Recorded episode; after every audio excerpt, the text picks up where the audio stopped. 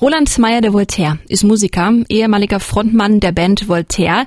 Der große prophezeite Durchbruch der Band kam nicht. Die Band hat sich aufgelöst. Roland hat eine Weile gestruggelt, dann aber neue Kraft in seinem Soloprojekt Schwarz gefunden. Aljoscha Pause ist Filmemacher, der Roland sechs Jahre lang begleitet hat. Und aus dem, was er da gefilmt hat, ist eine sechsteilige Doku-Serie geworden. Wie ein Fremder heißt die. Und ich habe äh, vor der Sendung mit den beiden drüber gequatscht. Hallo. Hi. Hi. Aljoscha, wie kam es denn eigentlich dazu, dass ausgerechnet du diese Doku-Serie über Roland machst? Ja, der eine oder andere wird es äh, möglicherweise wissen. Ich habe äh, davor schon relativ viele Dokumentarfilme gedreht, äh, auch Langzeitdokumentationen, aber insbesondere im Fußballbereich. Und ähm, ich hatte zum damaligen Zeitpunkt sechs Jahre, ist das ja jetzt her. Wir haben es ja auch hier mit einer Langzeitdoku zu tun.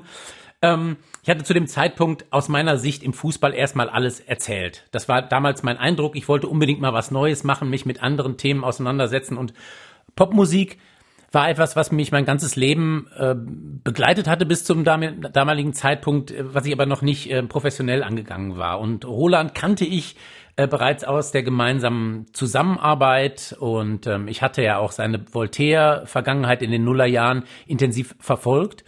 Und zum damaligen Zeitpunkt wusste ich eben, weil ich ihn kannte, dass er mit einem im Grunde neuen musikalischen Ansatz rumlief, mit, mit englischsprachigen Songs, mit denen er es jetzt nochmal wissen wollte. Gleichzeitig erzählte er mir dann, dass er auch für sein ganzes Leben, für seinen ganzen Lebensentwurf im Grunde einen Neustart plant. Und in dieser Grundkonstellation lag für mich eine ganz tolle Spannung und das, äh, das hat mich gepackt. Und ähm, dann habe ich Roland damit konfrontiert, dass ich das gerne filmisch begleiten würde in einem ja ähm, durchaus äh, ergebnisoffenen Ansatz über mehrere Jahre. Und äh, glücklicherweise hat er sich darauf eingelassen. Roland, wie hast du reagiert, als Aljoscha da auf dich zukam mit der Idee? Warst du sofort begeistert oder hatte ich das auch ein bisschen verängstigt?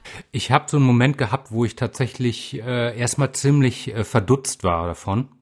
Ja, aber wie Aljoscha schon sagt, wir kennen uns schon länger. Ich habe ja auch mit ihm jetzt äh, wirklich für einige seiner Filme die Musik gemacht und ich weiß daher so ein bisschen auch, wie, ja, wie, wie er drauf ist, wie er sich Sachen anguckt und dachte mir irgendwie schon, okay, die Wahrscheinlichkeit, dass dabei jetzt irgendwas rumkommt, was mich äh, äh, in, in Ungemach stürzt oder weiß ich nicht, äh, äh, irgendwie eine unglaublich reißerische, bizarre Nummer wird, ist jetzt nicht so groß.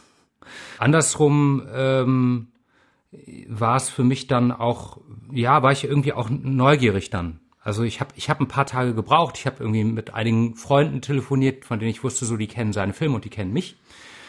Und äh, die haben eigentlich alle einhellig gesagt, so, ah, mach das auf jeden Fall. Und ich hatte schon eine Tendenz dazu gehabt, aber ich war erstmal sehr, sehr überrascht, weil ich habe das überhaupt nicht kommen sehen. Ist jetzt eine schwierige Frage. Ich stellte trotzdem, äh, warum glaubst du denn, ist dieser Durchbruch damals, der euch als Band äh, Voltaire prophezeit wurde, nicht passiert? Das lief ja so, wir waren ein sehr äh, inhomogener Haufen, der sich zusammengefunden hat und dann sehr schnell an diesen Plattenvertrag gekommen ist. Es war echt so aus dem Nichts eigentlich. Die haben ja uns gefunden, bevor wir überhaupt irgendwen gesucht haben. Dann haben wir diesen Plattenvertrag bekommen ähm, und dann war das so, dass alle so viel hinten angestellt haben für die Zeit, auch gerade so von der ersten EP und vom ersten Album, dass der Druck, dass dann auch irgendwie ein bisschen was passiert, hätte jetzt kein riesen Charterfolg sein müssen, also aber zumindest irgendwie mal eine Clubtour, die gut besucht gewesen wäre, wäre schon was gewesen oder irgendwie, dass man das Gefühl hätte, so okay, da ist jetzt äh, ein Achtungserfolg, eine Fanbase irgendwie da, auf der man weiter aufbauen kann und das Universal auch sehen.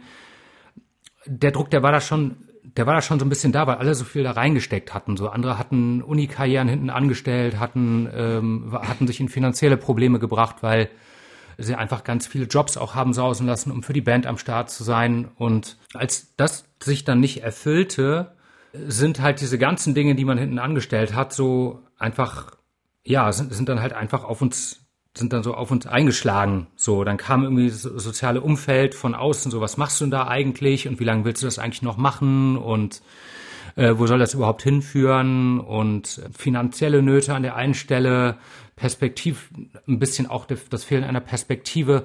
Und das hat dann zwar noch einen zweiten Anlauf gegeben, allerdings äh, war es zu dem Zeitpunkt dann so, dass ich dann schon auch äh, so viel Federn gelassen hatte. Also ich wollte unbedingt weitermachen, ich habe auch weitergemacht, dass ich aber beim, beim, zweiten Album ein bisschen die umgekehrte Situation hatte als vom ersten. Beim ersten war es so, dass ich unbedingt weitermachen wollte und die anderen konnten nicht mehr. Und beim zweiten Album kamen dann zwar neue Musiker dazu, die auch Motivation mitgebracht haben, aber ich war einfach schon so aufgerieben von dem, was hinter mir lag, dass ich einfach nicht mehr so richtig dazu in der Lage war, so damit so nach vorne zu gehen, als dann vor allem auch noch weiterer Support ausgeblieben ist.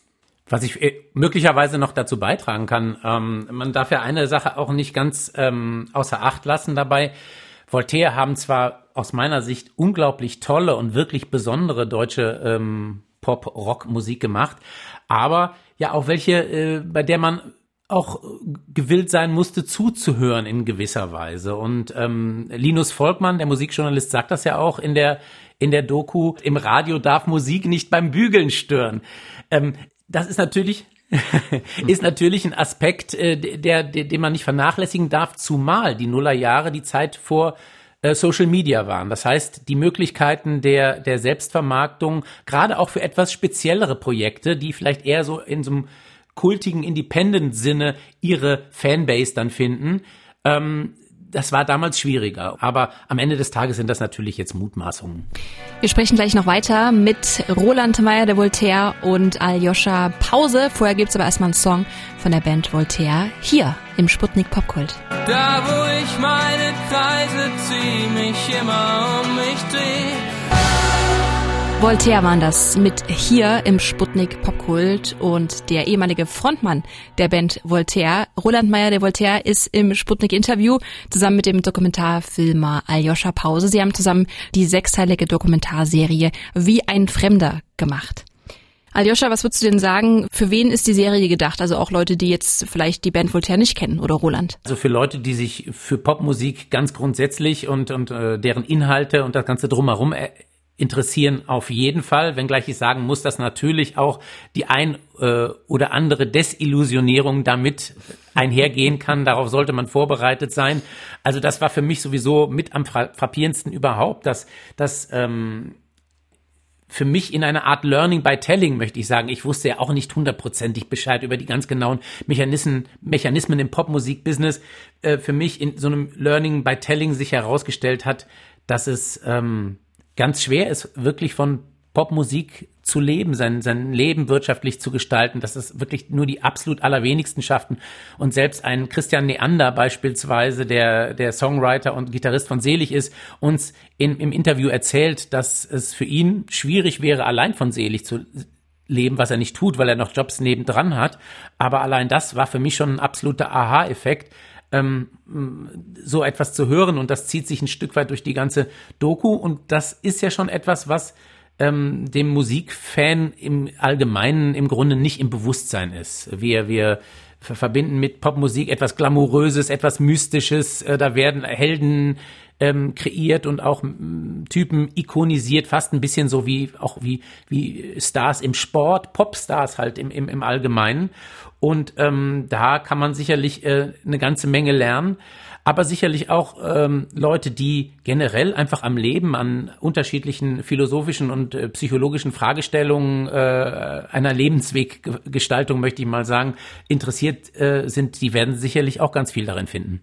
Ich kann mir aber auch vorstellen, dass das auch äh, motivierend sein kann, oder? Ich meine, man sieht ja trotzdem im Film, dass das irgendwie immer weitergeht und dass du es ja auch geschafft hast. Und du hast ja auch gesagt, dass du jetzt froh bist mit deinem, mit deinem Solo-Projekt.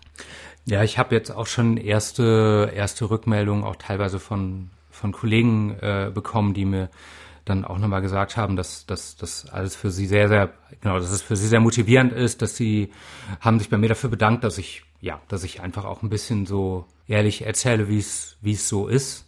Äh, das schönste Kompliment hat mir ein Kollege gemacht, der ähm, ein Singer-Songwriter, der so in acht, seit den 80ern eigentlich sehr, sehr erfolgreich ist, Purple Schulz heißt der, der meinte zu mir, ja, ähm, der, der Film, der äh, zeigt für mich das, was ich schon seit Jahrzehnten versuche, Menschen zu erklären, was äh, das Künstlerdasein ausmacht. Dein Neustart als Soloprojekt Schwarz hast du auf Englisch gemacht, also du schreibst englische Texte. War das wichtig für dich auch nochmal so als Cut von der Band oder hat sich das so entwickelt? Also ich bin groß geworden mit englischsprachiger Musik. Ähm, deutschsprachige Musik habe ich eigentlich immer weniger gehört. Es war für mich eher so rum, dass ich äh, über, über so einen Unfall an das auf Deutsch äh, schreiben gekommen bin. Ähm, jetzt, okay, jetzt muss ich schon zugeben, mein Englisch ist natürlich nicht so gut wie mein Deutsch und äh, da gibt es dann diese Hürde, dass ich da anders rangehen und auch anders arbeiten muss. Das geht mir nicht so leicht von der Hand. Aber äh, das Singen ist mir im Englischen immer viel leichter gefallen. Und ähm, deswegen war das für mich immer was, was greifbar nahe lag, auf Englisch zu singen. Und andererseits äh, war es für mich auch dann äh, eine, ja, irgendwie eine, eine stimmige Konsequenz aus dem Wunsch, einen Neustart zu machen, diesen Parameter dann auch zu ja, zu meinen, zu meinen Gunsten dann eigentlich ja auch so zu verändern. Du hast in der Isolation jetzt natürlich auch weiter an Musik gearbeitet und hast ein paar deiner Songs äh, nochmal in der Home Edition äh, rausgebracht. Davon spielen wir jetzt auch ein. In Your Eyes at Home. Cool. und äh, dann, ja, dann bedanke ich mich, dass ihr Zeit hattet und wünsche euch ganz viel Erfolg bei euren kommenden Projekten. Danke. Danke. Ebenso. Tschüss. Roland Meyer de Voltaire und Aljoscha Pause waren das, Musiker und Filmemacher. Sie haben zusammen die sechsteilige Doku-Serie Wie ein Fremder gemacht. Gibt es auf Blu-ray, schenke ich euch sehr gerne, wenn ihr durchklingelt 08021 und viermal die Null und ein Track von Schwarz, dem Soloprojekt von Roland Meyer de Voltaire, gibt's jetzt hier für euch In Your Eyes in der Home Edition hier im Sputnik Popkult. Oh.